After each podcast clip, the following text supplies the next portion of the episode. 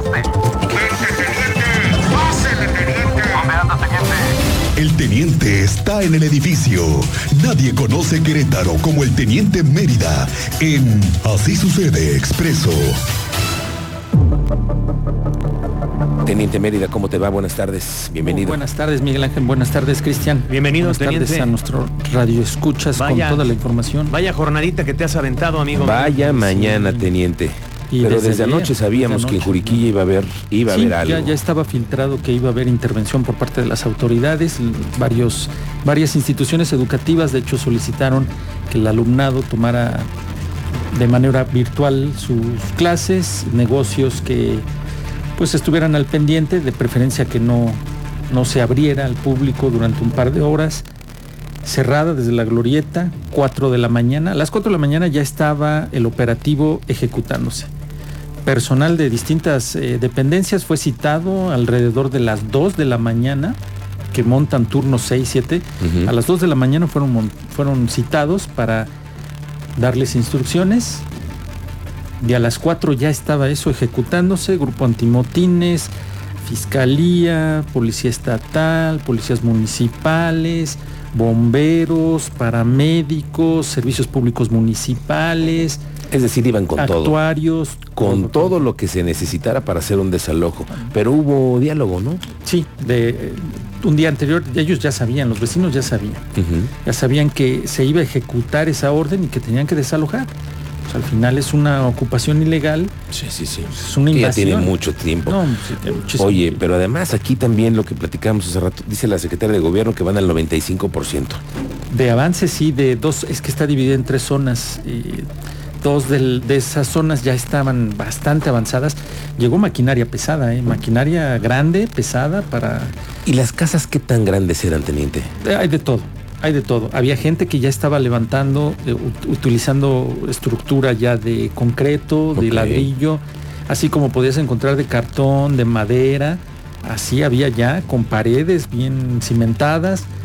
Pues ya, tú decías eso. Oye, pero esto es como una- un pueblito fantasma, porque No, sí, ahí no había sí, sí, no, ni no. policía, ni vigilancia, ni nada. Ahí era la tierra de nadie. por una plaza que está ahí a espaldas de este de esta zona tuvieron muchísimos problemas porque ellos colocaron su malla ciclónica que dividía la zona pero estas personas la rompían, utilizaban cizallas, utilizaban pinzas de corte para brincarse al terreno donde está la plaza comercial o romper cristal o hacer boquete y estarse robando las cosas de los negocios y locales de ahí cerca. A los de seguridad privada y con los que estuve dialogando ya los traían en corto, también los propietarios. oye, Ok. Vigilancia, vigilancia, vigilancia, vigilancia, porque se les brincaban, los veían y se echaban a correr y se metían a esa zona y ya se les perdían. Ujú. Aunque llamaran ellos a la policía, pues no habría forma, porque es irregular, el policía de hecho, para que entrara ahí esa zona, No, pues luego imposible que observa. Está como, tiene un- una inclinación que si tú entras por eh, la parte donde tiene acceso, claramente te observan y ven tu movimiento de que vas entrando, que vas a entrar. Lógico, ya. ¿qué Como, como decimos los reporteros, tenían línea de vista. Tenían línea de vista. Y había posibilidad siempre de estar vigilando claro, quién entraba. quién entraba y no iba a ser tan fácil hacer el desalojo si no era con un operativo de esta Ah, había naturaleza. diálogo, ¿no? sí, y si no había diálogo anterior, pues imagínate 240 familias aproximadamente, la mitad de manera voluntaria decidió moverse. Ahí están las imágenes en Expreso Querétaro, en camionetas, en las unidades de servicios eh, públicos mun- municipales, eh, sacando refriger imagínate, refrigeradores, mobiliario, o sea, ya una casa ya bien eh, cimentada ahí con objetos pues de propios de una casa habitación. Claro, O sea, claro. Que ya iban, ellos ya se hacían ahí viviendo toda su vida. Teniente, tú que estabas ahí en la mañana, ¿de dónde se robaba la luz? Ay, Pues ahí estaba para platicarte ahí. No, no, no, no, no es Un enredadero. Sí, impresionante, impresionante. Tú dices, pues con razón, esto era, ya se habían tardado, ya se habían tardado, claro. Todos los negocios ahí alrededor dicen, es que esta zona ya se estaba poniendo conflictiva. Claro, porque además el problema es un problema social el que había ahí adentro. Sí, claro. Y sin servicios. Preguntábamos ahí, ¿cómo le hacen? Pues no tienen servicios, no tienen drenaje. ¿Cómo le hacen? Pues ya te Letrinas. imaginarás. Sí, o el Con- de la forma más agujero, arcaica que puedas arcaica. y menos higiénica. Claro. Entonces estaba, no, ya era un foco. Oye, ¿viste algún tema con niños, niñas que estuvieran ahí? No. ¿Algún No, problema? no, ellos ya estaban al exterior. Los que quisieron ya regresar tenían que dialogar ahí con el personal de Secretaría de Gobierno, con personal que estaba ejecutando las diligencias para intentar ingresar y si había diálogo poder extraer, sacar sus cosas en vehículos particulares, en los camiones que te refiero a servicios públicos, Ujú. como le encontraran bases de camas, colchones, eh, muebles, todo lo que te puedas imaginar de una casa. Claro, lo que hay siempre en una casa. Sí, qué pues al cosa. final, terminar esto como aproximadamente, yo creo, echándole ahí lápiz unas 8, 9 de la noche, más o menos. ¿eh? Yo creo que tiene que ser antes de que caiga. la noche sol, otra ¿no? Porque ahí es otra y- condición. Sí, y lo refirió la, la, la secretaria de gobierno, Lupita Murguía.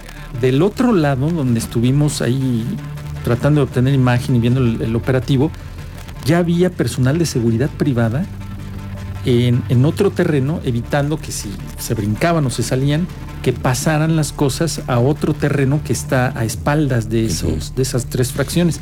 Ya estaba ahí postado el personal de seguridad privada para evitarlo. Y aparte de las autoridades, ¿eh? Oye, pues al menos lo hicieron de una forma distinta. En otras ocasiones, ¿te acuerdas? En el campanario, que hubo balazos. Imagínate, sí, hubo muertos. balazos, hubo Sí, muertos sí, nada hubo más por un desalojo que lo hicieron Y por lo sus propios ajá, y lo hizo la seguridad medios. privada. Era aquella, acuérdate En que el campanario lo hicieron así, a balazos sacaron a la Ah, gente. sí, sacaron a la gente. Cada quien tiene sus, mo- sus formas, mo- ¿no? sí, sí, Quiero decir que sea bien o no. Simplemente están siendo perjudicados, pero cambiaron las formas. Este fue a través de autoridades judiciales, policía, etc. Sí, el, el diálogo y al final sí hubo incidencias, pero incidencias menores de, oh, es que llevo aquí años y esto. y E información, teniente. Hubo información desde Sí. la... ¿A qué hora salió la secretaria de gobierno a una rueda de prensa? Salió un Siete de la mañana. Siete de la mañana en Palacio de Gobierno mañana. ya estaban ahí. sí, siete de la Hubo mañana, información. Sí. Hubo un vocero que se encargó de decir lo que estaba lo que pasando, estaba sucediendo. informando a la gente. Eso es- cambia la cosa. Sí, sí, la Hay transparencia, lo hemos la dicho aquí, la transparencia. Pero cuando son funcionarios ocultos, estos que No, no, no, se les no. puede ni hablar ni. Y luego tocar. informan en un tuit, malinforman, y luego ni la ubicación saben. No, ¿para qué te platico? No, aquí no la llevamos largo. Oye, me adelanto antes de porque que te vayas, porque si no, No, me cuentas este asunto, este ejecutado ayer.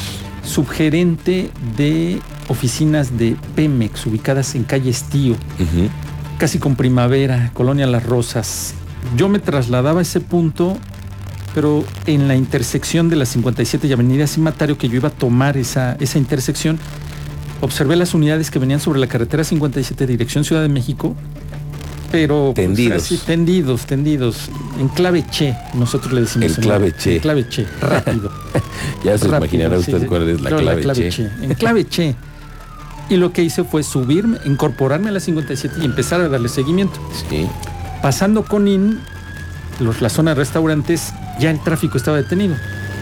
Ya, y las unidades trataban de seguir eh, avanzando y andaban entre acotamiento y, y ahí tú ves la, la pericia y la falta de pericia De muchos. de muchos de Ahí los elementos. No, no, no, no, no, tremendo. No, no, no pude, pues vengo solo en el momento, no pude yo registrar eso.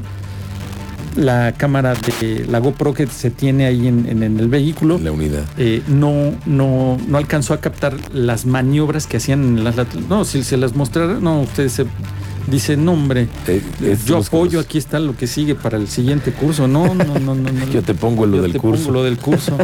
bueno, al final llegamos al punto, un Nissan Tsuru, y logran interceptarlo, presenta algún incidente, realiza maniobra la policía para detenerlo y cuatro angelitos son capturados ahí, dos armas de fuego, dos vehículos involucrados, después de que le dispararan en al menos siete ocasiones a esta persona de 54 años de edad. Él es originario de Puebla, tenía familia aquí, me lo dejan ahí, Pero dinos el cargo que tenía en Pemex. subgerente, Subgerente de qué? De ahí de oficinas de, de Pemex. Estos señores tienen que ver con todo el tema de la Con seguridad de- de, los de- ductos de Pemex. Exacto. Ah, mira, Va nada por ahí, más. Va por ahí. Vaya hilo de Vamos. investigación que tiene ahora la fiscalía, ¿no? Sí, sí, sí, sí. No, anoche no se... No dijeron no nada. no se dije- no Pues es un ejecutado con siete tiros en la calle. Ejecu- esa es la palabra correcta, ¿eh? No, no sé yo qué le hayan ustedes de hombre sin vida.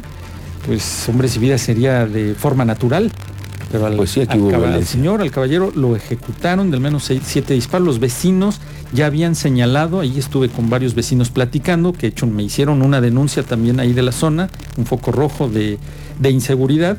es al- tengo que hacer la debida investigación y el material que el Suru ya había estado dos días con antelación Dando vueltas. dando vueltas y un día antes ya se había detenido en los patios que están ahí de, de esta empresa del- de los trenes. Lo corrió, Ferromex. lo corrió el vigilante y tienen imagen de que ya estaba rondando ese Nissan Suru con tres. Bueno, pero cuatro. fueron cuatro los detenidos. Fueron cuatro. Hay buena noticia al menos que hay detenidos. Ahora que salga la investigación, Que de dónde provienen, unos son de originarios de Puebla, otros de Veracruz. No, no son angelitos que vienen, Claro. que viven aquí. Ok. Cuatro detenidos, dos armas de fuego, dos vehículos asegurados, pero lamentablemente, o sea, aquí algunos van a señalar que, ah, muy bien, los detuvieron. No. El trabajo de la autoridad de seguridad pública es preventiva, que debió haber evitado localizando estos sujetos Porque ya se sabía Sí. que había una- un rondín de seguridad un privada. rondín de estos sujetos cazando a esta persona. Vaya, qué cosa. No, no, no, tremendo, Estamos pendientes de este asunto. De ¿no? los avances, porque no todavía no se informan de detenidos. Correcto, teniente. Gracias. Estamos pendientes de tu cobertura. ¿En dónde te encontramos en, En, redes redes? sociales estoy como en Twitter como Mérida7776, agradeciendo a los tuiteros que son que bastante nos comparten activos, y sí, que nos no. pasan el reporte para llegar rápido. Bueno, gracias, teniente. Muy buenas tardes. Estamos de regreso después de la pausa, Cristian Lugo. Sí, señor, regresamos.